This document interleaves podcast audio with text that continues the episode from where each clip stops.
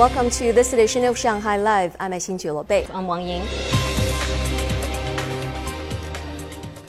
Our top story of the night. The Shenzhou 16-man spaceship was launched atop a Long March 2F carrier rocket from Jiuquan Satellite Launch Center at 9:31 a.m. today, sending three astronauts to the country's space station, according to the China Manned Space Agency. Zhang Yue has more.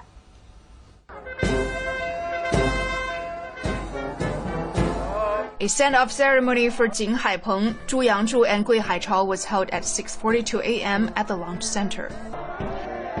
总指挥长同志，我们奉命执行神舟十六号载人航天飞行任务，准备完毕，是否出征，请指示航天员景海鹏、航天员朱杨柱、航天员 桂海潮出发！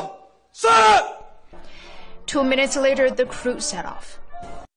五、四、三、二、一，点火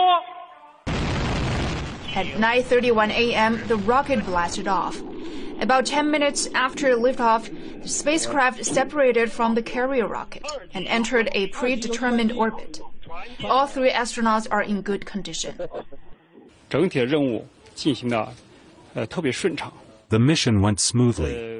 I think adequate preparation in the early stages and reliable product quality are crucial to the mission's success. The spaceship docked to the space station's core module this afternoon. The three astronauts will remain aboard the space station for five months to complete science experiments, maintenance, and a spacewalk. They're also replacing the three astronauts of the Shenzhou 15 mission, who are scheduled to return to Earth in early June. Zhang Yue, Shanghai. Chinese State Council and Minister of National Defense Li Shangfu will attend the 20th Shangri-La Dialogue in Singapore. The Ministry of National Defense made the announcement at the news briefing yesterday. Zhang Hong tells us more. Tan Kefei, spokesperson for the Ministry of National Defense, said Li will give a speech at the event. He will also hold meetings with leaders of the Singaporean government. While responding to the U.S. claim of destroying its chemical weapons stockpile by this autumn, Tan said China urged the United States to take concrete actions to fulfill its commitments and adhere to the Chemical Weapons Convention. Since the Chemical Weapons Convention came into effect 26 years ago, over 99% of the world's chemical weapons stockpiles have been eliminated. Seven out of the eight countries that declared chemical weapons stockpiles have completed the destruction of their chemical weapons. The United States is the only country that still has a chemical weapons stockpile. Tan also said the progress of destruction of Japan's abandoned chemical weapons in China is severely lagging behind. He said China urges Japan to enhance its sense of urgency and step up actions to ensure these abandoned chemical weapons are destroyed in a safe and thorough manner as soon as possible. Zhang Hong, Shanghai Live. Yesterday, New Development Bank successfully issued an 8.5 billion yuan bond in the China interbank bond market, well above its previous record for an issue, which was 7 billion yuan. The bank is accelerating its support for developing nations, and that was at the core of its eighth annual meeting, which opened today at its headquarters in Shanghai. The host country this year is China. Our reporter Zhang Shixuan was at the plenary session this morning. Member country leaders and the president of the New Development Bank reiterated their goal of becoming a major international supporter of sustainable growth among developing nations, as well as increasing cooperation among the member nations of the bank itself. Especially for some fundraising projects, we will seek closer cooperation with our member countries, which enhances our diversity. These countries have their own characteristics and functions, representing new financing and resources so we welcome them regardless of size to strengthen our fundraising ability.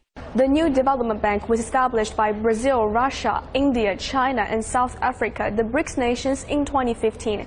And since then, it has been expanded to include more members Bangladesh, the United Arab Emirates, and Egypt.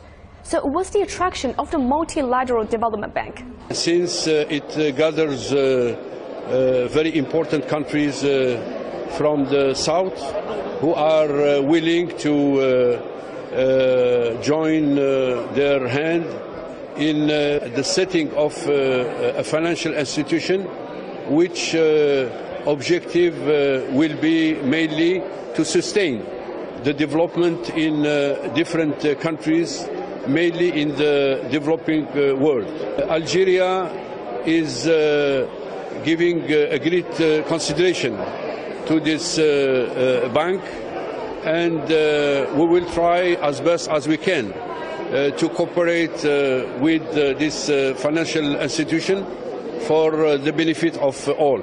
Since its establishment, the bank has approved 98 projects for a total investment of 33.2 billion US dollars. The theme for this annual meeting is Shaping the New Era for Global Development. The meeting will focus on the current and future global development issues and perspectives, and on how the bank could contribute to shaping a new era in development for BRICS and other emerging economies and developing countries. I'm from India. I'm a chartered accountant. Uh, people from different countries now meet and share their expectations. In today's world, you have to work together. I think it's more required now with the you know environment around. So I think uh, this is a good forum where you know we can come together, find out solutions to the global problems. There's a lot more potential to work together. This bank has uh, uh, always aimed at uh, promoting inclusive development uh, for the BRICS countries as well as emerging partners. So this is also a major goal for our unit uh, in partnerships development in the International Labour Organization. So that is why I'm here to attend this meeting and see how we could cooperate to work together for the development development of the emerging countries. This is the first face to face annual meeting of the new development bank in three years. Financing discussions also included the topic of promoting the national currencies of member countries. That's already fairly high, with cumulative approval loans denominated in the national currencies of member countries standing at 21.5% at the end of the first quarter of the year. Zhang Shuxuan Money Talks.